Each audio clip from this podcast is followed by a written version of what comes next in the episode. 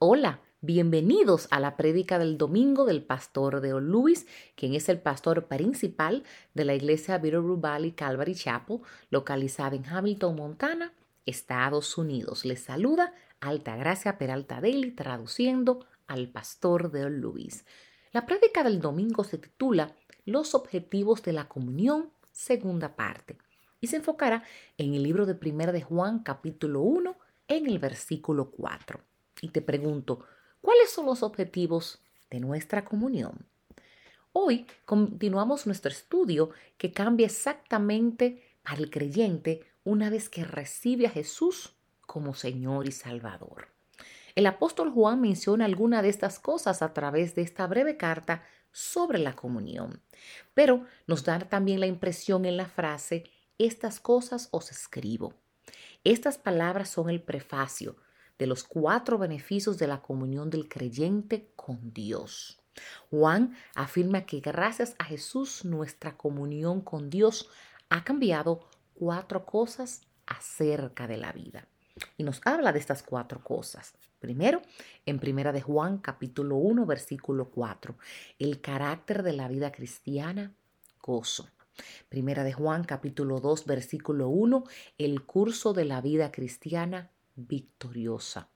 Tercero, estar en Primera de Juan capítulo 2 versículo 26, la claridad de la vida cristiana, la verdad. Y lo cuarto está en Primera de Juan capítulo 5 versículo 13, la confianza de la vida cristiana, seguridad. No tengo intención de hacer hoy un estudio profundo de estas cuatro cosas. Eso es algo que haremos a medida que trabajemos en el texto. En cambio, solo deseo darles una visión general de ello. Y por eso comenzamos en Primera de Juan, capítulo 1, en el versículo 4, cuando vemos el carácter de una vida cristiana, el gozo. Y es aquí donde nos, nos dimos cuenta de que Juan descubrió la verdad durante su tiempo con Jesús, de que la comunión con Dios a través de Jesús es el antídoto contra la soledad humana. Personalmente he descubierto que eso es cierto en mi vida después de sufrir una pérdida tremenda. Fue en ese momento que entendí completamente que Dios nunca me dejará ni me desamparará. Vemos en Hebreo capítulo 13, versículo 5, donde se nos dice, sea vuestro carácter sin avaricia, contentos con lo que tenéis, porque él mismo ha dicho, nunca te dejaré ni te desampararé. Cuando examinamos el texto en el idioma griego original, vimos que la frase puede estar lleno significa literalmente que nuestro gozo, habiendo sido completamente lleno en tiempos pasados, persistirá en este estado de plenitud en tiempos presentes. La naturaleza del gozo está a la vista ya que proviene de nuestra comunión con Dios a través de Jesús y permanece plena por tres razones. Primero, es con el Padre. Nuestra comunión es con el Padre y está asociada con nuestro perdón, provisión, protección y poder. Todo lo cual proviene de Él y se basa en su bondad y no en la nuestra. Segundo, es con el Hijo. Nuestra comunión es con el Hijo y está basada en su sacrificio que se hizo en plena comprensión de nuestras fallas y pecados. Y tercero, es con otros creyentes. Debido al hecho de los dos anteriores, tenemos comunión con otros creyentes, lo cual debería producir gozo, porque tenemos mucho más en común que en diferencias. La unidad y la unión crean gozo con aquellos que pertenecen a Jesús. El mundo ofrece felicidad que se basa en sucesos favorables. Es por eso que tanto en el mundo que están persiguiendo sucesos por felicidad son miserables. Juan escribe no solo que el lector puede tener alegría, sino que tendría la plenitud del gozo. En Primera de Juan, en el capítulo 2, en el versículo 1, nos dice que el curso de la vida cristiana victorioso. Ahora miramos la segunda cosa que cambió porque ahora disfrutamos de la comunión con Dios a través de Jesucristo. Y se encuentra en Primera de Juan capítulo 2, versículo 1, donde Juan escribió, para que no pequéis, y si alguno peca, abogado tenemos ante el Padre, a Jesucristo el justo. Ahora veremos este versículo en detalle en unas pocas semanas, pero hoy solo le echaremos un vistazo porque Juan proclama dos verdades muy poderosas sobre el cambio de nuestra vida cristiana en comparación con nuestra vida anterior, que se vivía parte del compañerismo con Dios. Nuestro cambio o curso en la vida ha cambiado de pérdida victoria. La razón de este cambio en el curso de nuestras vidas es que Jesús no solo trató con la pena de nuestro pecado, también se ocupó del poder que el pecado tenía sobre nosotros. Además, resucitó de entre los muertos y está sentado ahora mismo a la diestra del Padre, intercediendo por nosotros. Según Lucas capítulo 22 versículo 32, en la misma noche en que Pedro rechazaría a Jesús, él le dijo a Pedro que sabía que Pedro lo haría y nos dice la palabra, pero yo he orado por ti para que tu fe no falle y cuando te hayas vuelto a mí, fortalece a mis hermanos. Luego, en Romanos capítulo 8 versículo 34, justo antes de que Pablo les recuerda a sus lectores que nada puede separarnos del amor de Cristo, en el versículo 35 les dice que es Jesús quien está a la diestra del Padre, quien intercede por nosotros. Nos dice, primero, estas cosas os escribo para que no pequéis. La obra de Jesús en la cruz está disponible para mantenerme alejado de estar pecando. Él no solo pagó la pena por mis pecados, pasados, presentes y futuros, sino sino que solo Él quitó el poder que el pecado tenía sobre mí en mi estado caído. Tengo una nueva naturaleza por la cual las cosas pasaron y soy una nueva creación en Cristo Jesús. Esa es una verdad maravillosa. Pero, ¿qué sucede cuando elijo desobedecer y pecar? ¿Qué pasa si en algún momento de debilidad o estupidez elijo la carne en lugar del espíritu? Y segundo, hijitos míos, no os escribo estas, no os, os escribo estas cosas para que no pequéis. Si alguno peca, abogado tenemos para con el Padre a Jesucristo el justo. La obra de Jesús en la cruz no solo del pecado, no es solamente el pecado. Él puede y también me perdona cuando peco. Jesús nos defiende en el trono contra nuestro acusador, Satanás. Jesús es nuestro abogado, nuestro abogado defensor cuyas credenciales se enumeran aquí. Jesucristo el justo. Y debido a este cambio de compañerismo, la vida cristiana no solo tiene la característica del gozo, tiene la garantía de la victoria. El rumbo en el que estamos ha cambiado e incluso si nos salimos del rumbo, Jesús volverá al rumbo y perdonará que nos desviemos. Veremos cómo Jesús hace, hace esto muy pronto, pero requerirá que admitamos que nos hemos desviado del rumbo. Ahora veremos a Primera de Juan capítulo 2 versículo 26 donde nos dice que la claridad de la vida cristiana, la verdad.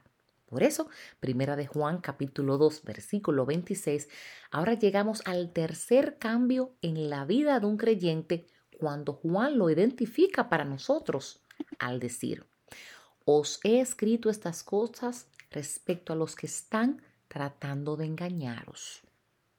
Nuestra comunión con Dios a través de su Hijo Jesús ha terminado con nuestra búsqueda de la verdad. Fue Juan en su Evangelio el que registró las palabras de Jesús en Juan capítulo 14, versículo 6, diciendo, yo soy el camino, la verdad y la vida. Nadie viene al Padre sino por mí. Esto no solo pone fin a nuestra búsqueda de la verdad, es el estándar de lo que es la verdad. Los cristianos necesitamos tener la capacidad de distinguir entre la verdad y el error, entre el bien y el mal. El mal. Hay una mentira por ahí del relativismo que dice que no hay absolutos. Nada siempre está bien y nada siempre está mal. Dicen ellos. Eso es una mentira.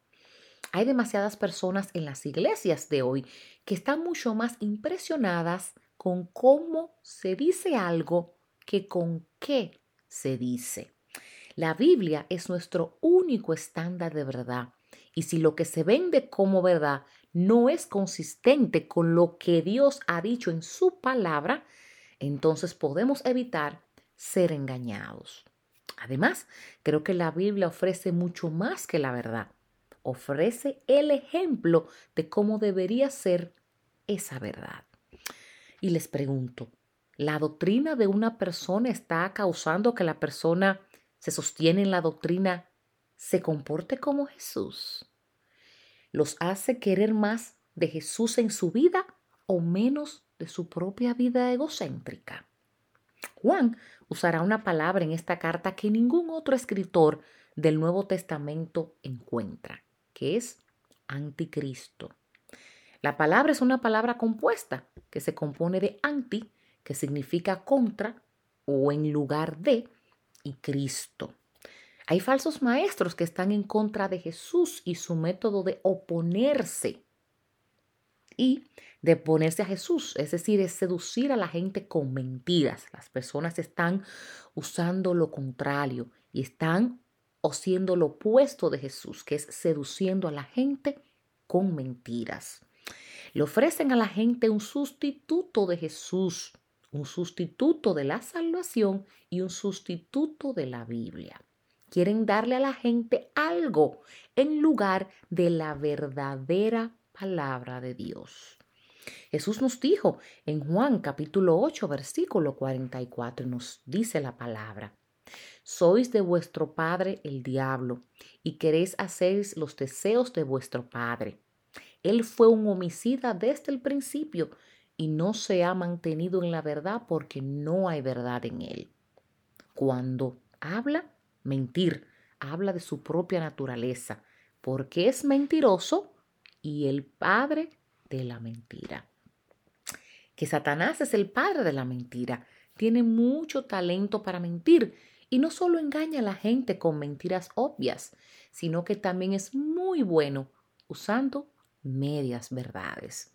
Comenzó a hacer esto desde el jardín, cuando no se le apareció a Eva en su, en su verdadera forma, y en su lugar se disfrazó de una de las creaciones terrenales de Dios. Además, mostró su astucia cuando citó mal a Dios. En Génesis 2.16 Dios dice, de todo árbol del jardín podrás comer, mas del árbol, del árbol de la ciencia del bien y del mal no comerás, porque el día de que de él comieres, morirás. Satanás mintió cuando le preguntó a Eva en Génesis capítulo 3 versículo 1.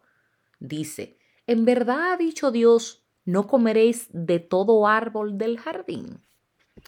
La vida ha cambiado para siempre para nosotros en comunión con Dios a través de Jesús, en que tenemos la verdad que nos otorga la capacidad de discernir lo falso de la verdad hay una claridad en el cristiano que es diferente al resto de la humanidad. No estamos viviendo una vida que es un cambio nublado de verdaderas cambiantes. Jesús es la respuesta a nuestra necesidad de discernimiento. Él dijo en Juan capítulo 14 versículo 26, pero el consolador, el Espíritu Santo, a quien el Padre enviará en mi nombre, él os enseñará todas las cosas y os recordará todo lo que yo he dicho. Juan cubrirá más esta claridad en los versículos 5 y 6 de esta carta. Ahora en Primera de Juan capítulo 5 versículos 13 nos dice que la confianza de la vida cristiana es la seguridad. Y por eso la palabra nos dice ahora en Primera de Juan capítulo 5 versículo 13, estas cosas os he dicho a vosotros para que creéis en el nombre del Hijo de Dios, para que sepáis que tenéis vida eterna. El cuarto cambio en la vida de un creyente se identifica para nosotros por las palabras de Juan. Estas cosas os he escrito. Pero aquí declara primero la condición que permite este beneficio, al decir que creen en el nombre del Hijo de Dios. Antes de identificar el beneficio, ¿cómo puedes saber que tienes vida eterna?